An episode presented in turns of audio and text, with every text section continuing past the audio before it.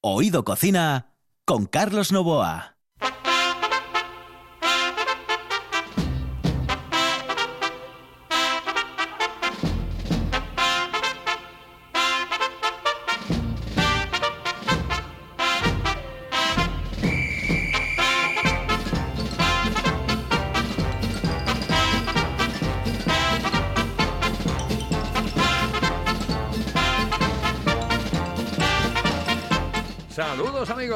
Buenas noches. Esta es la sintonía de RPA y estamos en Oído Cocina. Les habla Anthony Hopkins.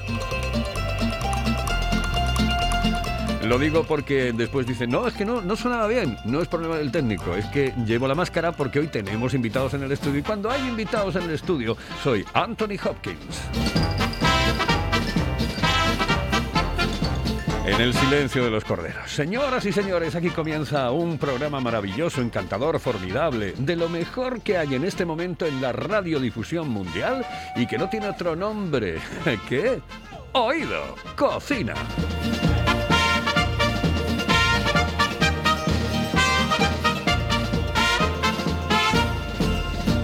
Oído Cocina en RPA.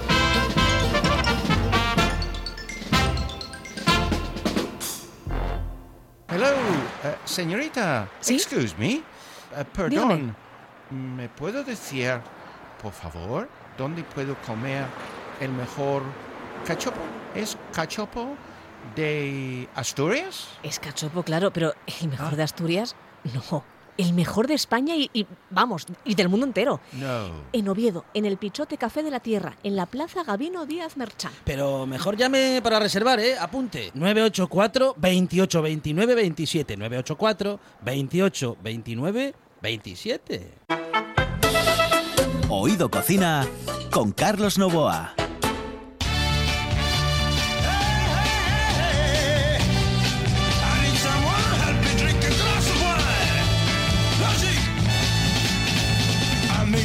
Me cuenten penas, ni me hablen de sufrimientos. Yo quiero vivir cantando y andar sin rumbo como anda el viento. Yo quiero vivir cantando y andar sin rumbo como anda el viento. Ser libre como las nubes que ruedan sin descansar. Después se va.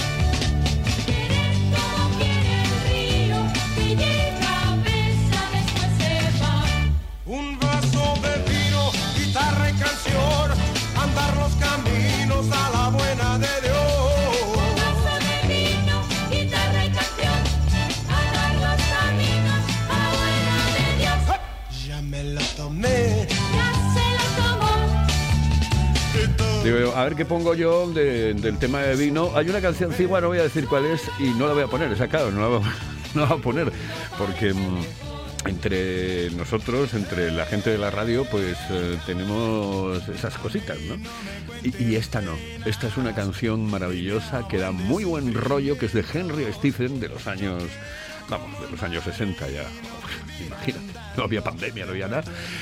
Eh, un tipo que yo creo que hizo esta canción y otra más, pero que con esta triunfó y triunfó de una manera increíble, incredible.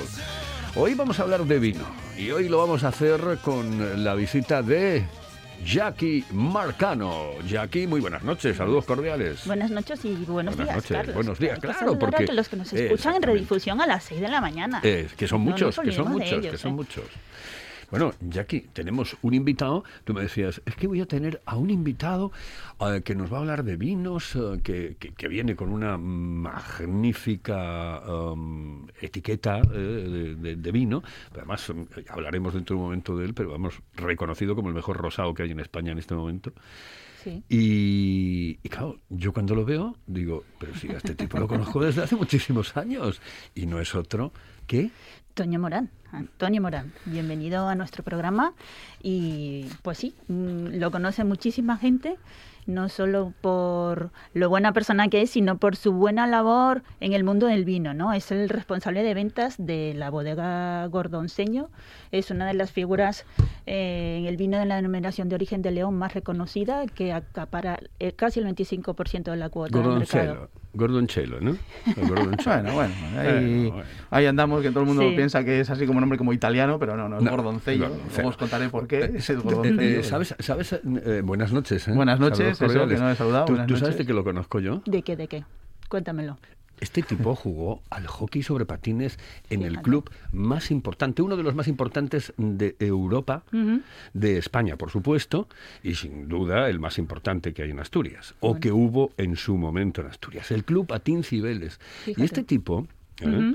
Ah, eh, consiguió, pues. em, estar en, en- en- en la élite del, del, eh, hockey sobre patines. Y yo de aquella estaba en Antena 3 Ujú. en Antena 3 de radio. Sí, y yo sí. llevaba los deportes en Antena 3 de Cierto, radio. cierto. Y de ahí lo conozco. Yo lo conozco de eso, no lo conozco del vino. Mira, lo del vino no lo sabía. Me dos encanta. personas Una pol- cosa polifacéticas, ¿eh? Siempre se aprende algo, ya ves, Carlos. Exactamente.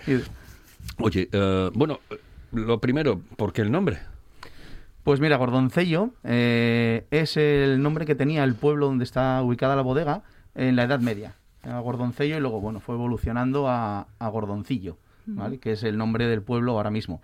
Y entonces, bueno, cuando se creó la bodega en su día, en el año 95, pues se quiso vincular, eh, lógicamente, mucho al pueblo y se optó por poner un nombre del pueblo en desuso Ajá. para que tuviera esa, esa unión eh, permanente con, con- con la población. Digo porque la gente piensa que es italiano, ¿no? Y, y Sí, mucha gente, mucha gente. pero no Sí, es sí. Gordoncello. No, no, no es Gordoncello, es Gordoncello. Gordoncello. Además, Gordoncello. Gordoncello con Z. Es lo que, que llama mucho la atención a la gente. Dice, bueno, pero es que se Ujú. escribe con C. Y bueno, pues en aquella época era con Z. Es que Ajá. Gordoncillo es con C. Sí, ¿no? Entonces Gordoncillo es digamos que ha, Sí, ha sí, sí. variado ahí un poco la Sí, sí, letra, ¿no? cuando hablas con la gente dices el correo es esto, luego dices la dirección, ta, ta, ta, bodega Gordoncello, en la dirección no sé qué Gordoncillo, y se quedan así como un poco parados. Y dices, bueno, ¿cómo puede ser esto? Uno con C, otro con Z. Entonces ahí siempre tienes ese, ese tema de explicación. Pero bueno, el tema es por la vinculación con, con la historia del pueblo. La historia del pueblo, qué, qué bonito, ¿no? Porque esas cosas eh, no, no todo el mundo lo hace, ¿no? El, eh, seguir respetando el origen, ¿no? El arraigo, ¿no? El Digamos. arraigo, claro, claro, y ponerle ese nombre. Pero es que en este en esta bodega, ¿no? Digamos que su creación y su vinculación a la tierra es fundamental, ¿no? Está Sí. muy unida, ¿no? Al pueblo, a sus gentes. Digamos que han sido quienes han levantado la bodega, ¿no? Sí, Quienes se han unido, han aportado sus terrenos, sus hectáreas a favor, ¿no? De la bodega. Claro. Eso fue una, una- es una historia muy bonita porque en los años 60, 70, pues en la zona de Gordoncillo eh, llegó a haber hasta 1.300 hectáreas de viñedo. O sea, todo hacia donde miraras era todo viñedo. Y bueno, pues por diferentes causas, pues porque había otra demanda de otro tipo de cultivo, de cereales, pues gente que se marchó del pueblo, pues porque en aquella época no había trabajo aquí, se fue a las grandes ciudades, se fue abandonando eso y llegó a estar totalmente esquilmado el viñedo. O sea, eh, quedaban cuatro majuelos eh, familiares por allí. Y bueno, la gente joven de, aquel- de aquella época, entre ellos eh, el gerente que tenemos actualmente en la bodega eh, y el alcalde del pueblo, el que es ahora todavía el alcalde, eh, bueno, pues entre cuatro o cinco amigos eh, se plantearon el recuperar ese viñedo en vez de marcharse a trabajar fuera, eh, recuperar esa plantación y volver otra vez a traer gente al pueblo y que la gente que quedaba en el pueblo pues no se fuera, o sea, que tuvieran algo en el que creer. Y bueno, el planteamiento fue eh, picar por las casas de los pueblos, reunir a los vecinos y decir, bueno, queremos hacer una bodega, necesitamos vuestros terrenos, a cambio de unas acciones de una empresa que vamos a crear. Y bueno, de esa manera pues eh, consiguieron esos primeros 101 fundadores, eh, socios fundadores de, de Bodegas Gordoncello, S.A. Y nada, todo se empezó ahí de cero, de cero, cero, hasta ahora que, bueno, hemos cumplido ahora mismo el año pasado 25 años. Y bueno, de cero a ser la bodega líder de, de la DO. 25 años que son eh, realmente, eh, dice, puedes decir pocos, puedes decir muchos, pero 25 años, en los últimos 25 años es una Es tirada. duro, es duro, sí. Aparte, eh, date cuenta que pilló pues, la crisis de 2008, eh, varias crisis y tal, ahora el tema A de eso la me refiero, a eso, a eso me estoy refiriendo, que os, que os ha tocado la crisis, la crisis de 2008, os eh, toca la crisis ahora de, de 2020, 2021, y claro, em, no, no es tan fácil, porque, am, bueno, de aquella en 2008, em, la hostelería no es que haya cerrado, pero No. bajó. Bajó, bajó, Bajó. mucho. y Bueno, el tema económico en España Claro. estuvo muy, muy complicado. eh, fíjate, incluso bancos eh, que lo pasaron mal, que para que lo pase mal un banco, pues ya tiene que ser eh, un tema importante. Y nosotros, gracias a Dios, pues bueno, el equipo que tenemos, el equipo que hay en la bodega y, y la- las ganas de, de- de superarse y de, y de trabajar, pues bueno, ha hecho que, que hemos ido super- superviviendo y creciendo. O sea, lo bueno es que hemos ido poco a poco creciendo, eh, afianzándonos en el mercado y bueno, somos ahora un- una referencia en, en- Ujú. en- bueno, sobre todo en los vinos de la DEO. En un momento vamos a hablar de- de- de- del propio vino, pero eh, ¿cómo ha sido el tema de la pandemia? ¿Cómo os ha afectado? Bueno, la pandemia nos ha afectado mucho, como todas las empresas, lógicamente. Eh, nosotros, por ejemplo, un más o menos, te podría decir, entre un 60 y un 70%, nosotros trabajamos para la hostelería, que es eh, posiblemente el sector más eh, castigado, uno de los más castigados, la hostelería y el turismo, eh, como sabéis, es, eh, parece que se la ha tomado con ellos. Y a nosotros nos ha afectado mucho, nosotros hemos acabado más o menos con un 40% menos de, de facturación, de venta.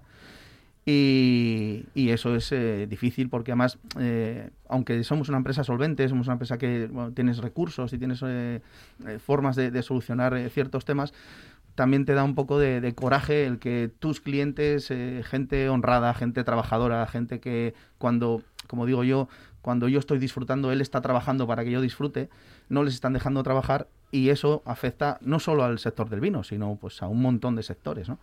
Y sí es, sí es duro. Eh, ¿Cuánto os ha bajado más o menos? eh, Pues lo mira, que es la facturación, vaya. La facturación más o menos, eh, ya te digo, un 40%. Un 40% en la facturación, eh, que te podría decir, no te lo sabría cuantificar, pero bueno, más aproximadamente unos 700.000 euros, 800.000 euros menos de facturación. ¿Cuál es el, el mercado? Es decir, eh, geográficamente hablando, el mercado de Gordoncelo. Mira, eh, principalmente León y Asturias. O sea, León, por supuesto, León, por supuesto, y Asturias por cercanía y por, por, digamos, parentesco, ¿no? Históricamente León y Asturias han estado muy, muy unidos, León y Asturias, y son nuestros dos mercados principales. Sí, estamos posicionados en toda España, o sea, en todas las provincias, me parece que me queda una eh, por, o dos por, por liquidar, pero sí tenemos presencia en todas las comunidades, unas un poco más, otras un poco menos, pero principalmente Asturias y León es, es nuestro mercado principal. Andalucía, Alicante, eh, Albacete, Madrid, eh, son, digamos, un poco nuestros puntos después de estos dos eh, grandes consumidores, son los que más un poco más presencia tenemos. Hablamos del vino, ya que Estupendo, sí. Bueno, vamos a hablar de, aunque tienen casi 12 referencias dentro Ujú. de la bodega, digamos que la joya de la corona es ese rosado preto picudo Gurdos, ¿no? Que viene de ganar importantes premios y el último ha sido eh, la medalla de oro en el concurso mundial del Bruselas, ¿no? Sí. Este año, Sí, sí, la 2021. verdad que Cuenta con múltiples reconocimientos, pero digamos que es el- la joya, ¿no? De, de la bodega, ¿no? El vino más premiado que el, tenéis. el Cuéntanos niño un- mimado, por decir. eso es. Cuéntanos un poquito cómo lo elaboráis, qué tiene de diferente y por qué es tan premiado este vino. Pues eh, es un rosado diferente, ¿vale? Eh, ya tendremos oportunidad de probarlo. Eh, y sí es un rosado diferente. A ver, nosotros eh, lo que trabajamos principalmente en nuestra bodega es el- la variedad Prieto Picudo y también algo de Albarín Blanco, que también, como sabéis, lo hay aquí en Asturias. Es las dos únicas Sí, zonas del mundo que, en la zona de que se Cangas de en Cangas de Narcea. Narcea. Y esto nosotros eh, utilizamos, eh, usamos el, el prieto picudo porque apostamos por nuestra variedad autóctona, o sea, no tenemos, así tenemos algo de otras variedades, pero es la autóctona la que queremos eh, potenciar y trabajar y enseñar al mundo. Y es una uva que se presta mucho, es muy, muy eh, propicia para hacer tanto vinos tintos como vinos rosados. Ujú. Eh, de hecho, históricamente, los vinos de la DEO son de la DEO León, de, de nuestra zona, son, somos conocidos por los rosados, al igual que Navarra. Sí.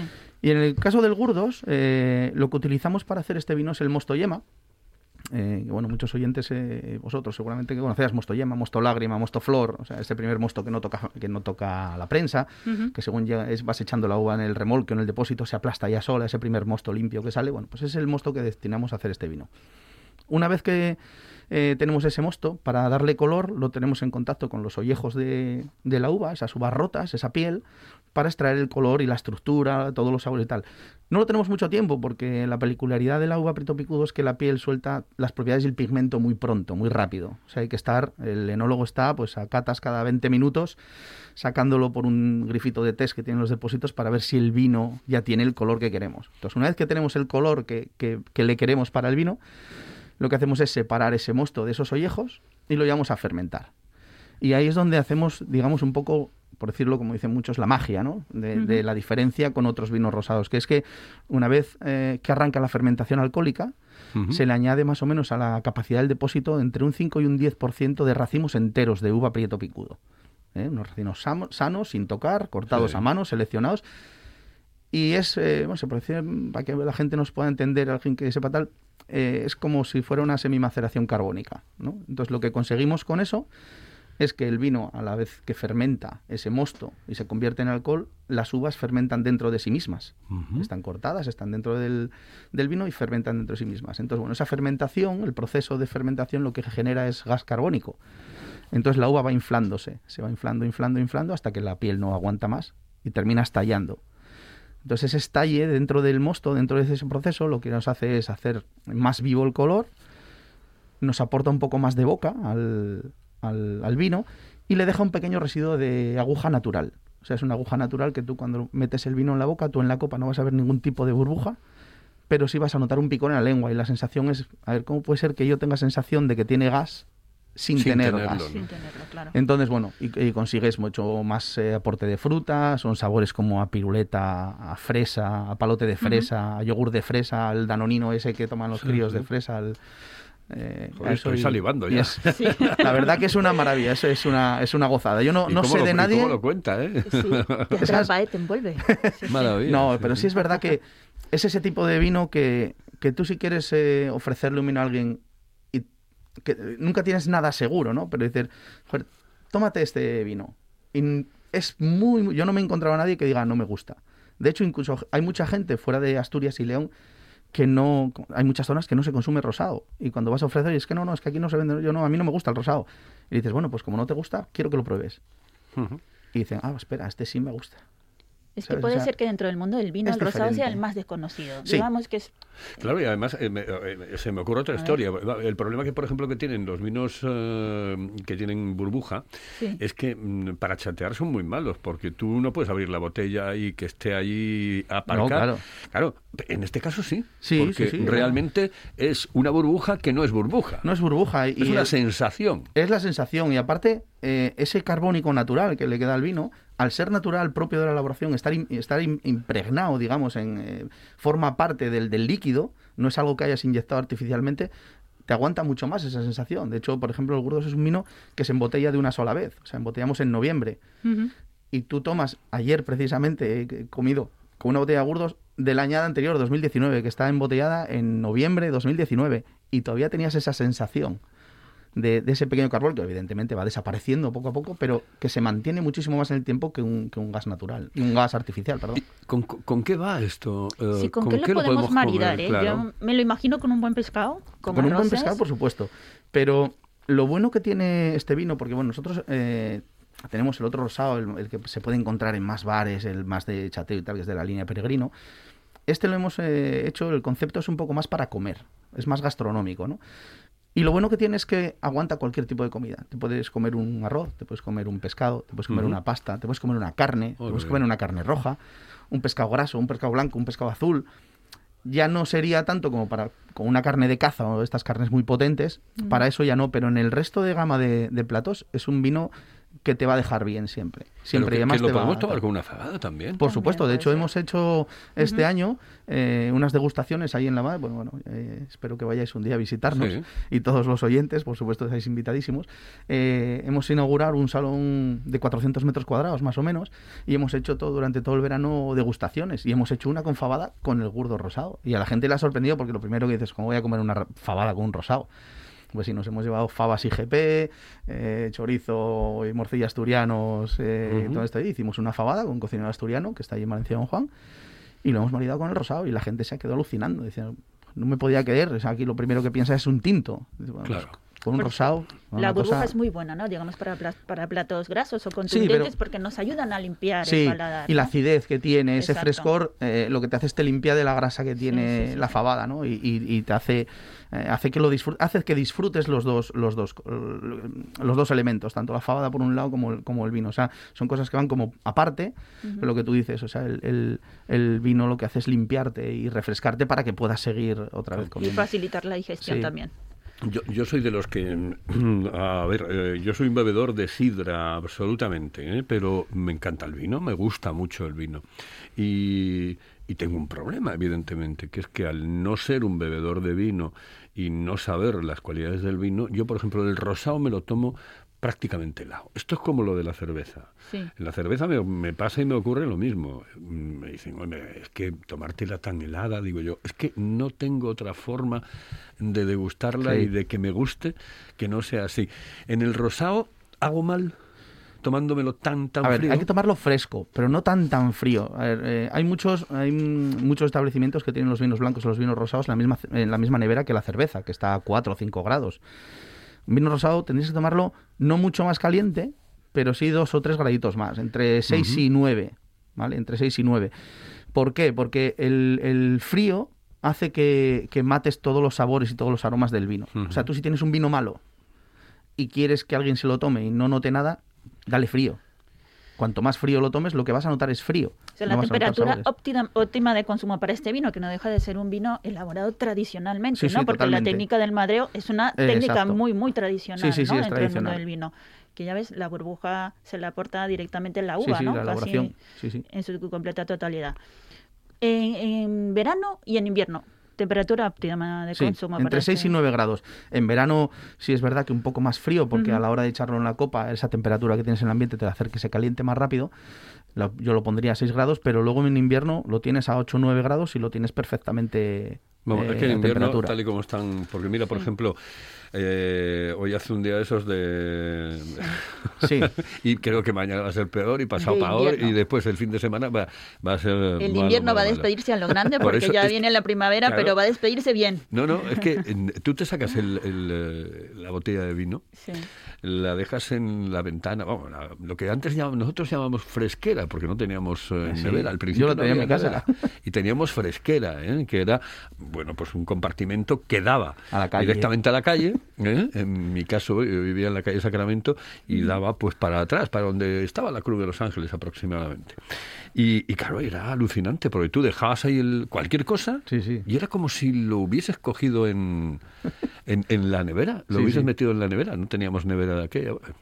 Eh, eran otros tiempos, eran otros tiempos, otros tiempos. Ah, ya aquí eso no lo conocía. No, Ya aquí eso no lo. Bueno, No, bueno. señoras y señores, seguimos adelante. Nosotros estamos en RPA y esto es Oído Cocina. La calidad de un buen restaurante con el precio más accesible es posible. Barbados, en Asipo y el Centro de Transportes de Gijón. Menú del día con las mejores carnes, parrilla de escándalo y cocina casera exquisita. Barbados, mirando por tu economía, cuidando tu paladar. Además, te lo ponemos muy fácil. Parking privado y amplia terraza. Barbados, en el polígono de Asipo y el Centro de Transportes de Gijón. Si vienes, vuelves. Si piensas en chocolate, piensa en Argüelles. El chocolate nuestra pasión. Nuestro secreto, la selección de los mejores cacaos del mundo. Descubre todas nuestras variedades y sumérgete con cada bocado en un mundo de sabores, de recuerdos, de sueños. Desde 1912, el chocolate artesano está en Gijón. Piensa en chocolate. Piensa en Argüelles. Estás escuchando, escuchando RPA, RPA, la radio autonómica de Asturias. La nuestra, Oído Cocina. con Carlos Novoa.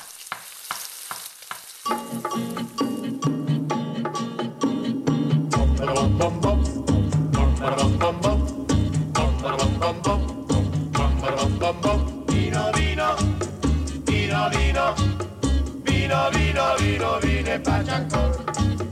Vino, vino, vino, vino, vino, vino, vino, vine pa' Chancor. Le tue labbra son più morbide dei fiori, più dei grappoli maturi sotto il sole. I tuoi baci come il vino fanno dire al mio cuore. Vino, vino, vino, vino e bacia ancora. De vino les estamos hablando aquí en la sintonía de RPA, en Oído Cocina y de vino con Toño Morán. Eh, Jackie, pero tienen más cosas aparte de, de este maravilloso rosado que ha sido el mejor de, de España, ha sido el mejor de España. Sí, la verdad que sí que en esta bode- bodega no paran, ¿no? De trabajar, de crear buenos productos y ahora de cara a Semana Santa han lanzado su tradicional limonada leonesa, ¿no? Digamos para disfrutar Sí. en los próximos meses, Sí. Es víspera un, de fiestas. es un producto es un producto tradicional en León. O sea, en. León es muy tradicional en Semana Santa eh, tomarse limonada. Eh, es, es, a ver, tomarse sangría, pero bueno, en, en León tradicionalmente se ha llamado limonada. Eh, porque, bueno, se, se dice que, bueno, mal dicho, no se, no se debería decir, pero bueno, un poco, eh, digamos, son matajudíos que llamaban, ¿no? Entonces, eh, entonces en- se ha quedado esa tradición en, en León de tomar limonada en Semana Santa nada más. Además es un producto que se consume en Semana Santa. Es Luego el resto del estacional. año, sí, es estacional. El resto del año sí te lo siguen pidiendo, siguen haciéndolo y tal, pero el, el grueso de, de la producción y de la venta y tal es en Semana Santa. Y digamos que durante esos 10 días de la Semana Santa, esa semana, de viernes a domingo, o sea, del viernes de una semana al domingo de la semana siguiente, eh, prácticamente se consume limonada. O sea, se para, no te voy a decir al 100%, pero sí a un 80% se para el consumo de vino, de cerveza y eso, para consumir limonada. O sea, es una cosa sorprendente. Que no deja de ser, como dices, eh, sangría. es sangría, sí, a ver, sangría, digamos que hay dos, dos términos, limonada y sangría, eh, pero legalmente, por ejemplo, lo- como la limonada que se toma es con base de vino, eh, el- al tener alcohol eh, solo se puede etiquetar y hacer como sangría, pero luego en la calle eh, coloquialmente se dice limonada. Una limonada es una bebida a base de zumos, no Claro, y, y poner, evidentemente, en la etiqueta mata judíos, pues no es No, políticamente no, no es, lo, no es lo correcto, no es lo correcto. No, es pero bueno, es- políticamente correcto. Ahora hay que tener todo muy, muy, Sí, muy sí, bien sí. atado. ¿eh? No, no, pero es, es una bebida, es una bebida tradicional a base de vino, que además eh, es totalmente natural. Es con zumo de limones, eh, azúcar y vino tinto. Entonces es muy muy sencillo de hacer. Qué rico. Entonces hacemos, más o menos tienes calcula un poco a demanda, eh, vamos haciendo, como lo vas haciendo a medida que necesitas, vas haciendo partidas pequeñas, eh, embotellando y, ¿Y con, y con- vendiendo. con qué se hace, Toño? Pues mira, lo hacemos con un vino tinto, prieto picudo. Ujú. Un vino tinto de prieto picudo, eso, un porcentaje de azúcar, que eso es el enólogo el que, en función del, del- del dulzor que quieras darle. Sí. Eh, entonces, bueno, nosotros ya tenemos eh, cogida la medida a cómo le gusta a la clientela, al productor, o sea, al, al consumidor final, y, y luego eh, zumo de limón. O sea, no tiene más. Luego sí es verdad que alguno, algún bar pues le añade un poco de canela, otros le añaden pues eh, refresco de naranja, o bueno, luego ellos, por decirlo de alguna manera, lo tunean en su local eh, a gusto, ¿no? Pero digamos la base secreto, es eso. Sí, Bueno, pues ya tenemos el mejor rosado de España, eh, la limonada leonesa para Semana Santa, pero el futuro de las bodegas Gordonseño, ¿por dónde pasa? Que por cierto, nos quedan, aunque parezca mentira, eh, se nos ha ido el tiempo, nos quedan tres minutos para cumplir la media hora. Joder. Te lo advierto. Pues, Pues, cuéntanos rápidamente cómo ves el futuro de la bodega. Pues mira, nosotros ahora eh, estamos un poco centrados en, en- en terminar de, digamos, ocupar toda la península, en potenciar sobre todo y apoyar los distribuidores que ya tenemos y el mercado que ya tenemos, pero sigue, seguimos trabajando en ampliar nuestro, nuestro mercado, ¿no? O sea, más distribuidores y tal a nivel nacional. Y sí tenemos ahora una previsión en los próximos decir, eh, de aquí a tres años o tal, el tener una presencia interna- internacional importante. ¿no? Eh, Nosotros ahora mismo, pues sí es verdad que exportamos poco, exportamos una pequeña producción, pero eh, las previsiones es que a nivel internacional también tengamos más presencia, en tal, terminamos algo en China, en Centro Europa, en Norteamérica y bueno, pero sí queríamos eh, crecer en ese sentido, ¿no? Ese, digamos, un poco la, la- la- El objetivo, ¿no? Sí, Siguiente. el objetivo y la asignatura pendiente que tenemos eh, en la bodega, que, que ahora, gracias a Dios, sí tenemos posibilidades de hacerlo, tenemos, ah, por decirlo de alguna manera, al equipo indicado para, para poder hacer eso con conocimiento del mercado internacional y ese es un poco eso. Y seguir pues al frente de, del mundo del vino. Toño, muchísimas gracias por estar con nosotros aquí en, en RPA y en Oído Cocina. Muchísimas gracias a vosotros, un placer y nada, estáis todos invitados, tanto vosotros como todos los oyentes a visitarnos. eh, estamos a hora y media de aquí, con lo cual muchísimas gracias y un saludo. Gracias, eh, gracias Jackie. Me preguntan por la calle eh, la gente y dice, ¿Jackie es de verdad? Y sí, es de verdad. Es así, tal y como aparece. sí. Qué bonito Gracias. eres, Carlos. Buenas noches. En el control estuvo Juan Saiz, aquí al micrófono Carlos Novoa. Esto es RPA, esto es Oído Cocina. y las mejores esencias se han reunido en la uva y de ellas el ser humano ha hecho toda una cultura. Una cosa es el vino y otra cosa es el amor. Pero si juntas las dos, nace el amor por el mismo. Pero si juntas las dos, nace el amor por el mismo.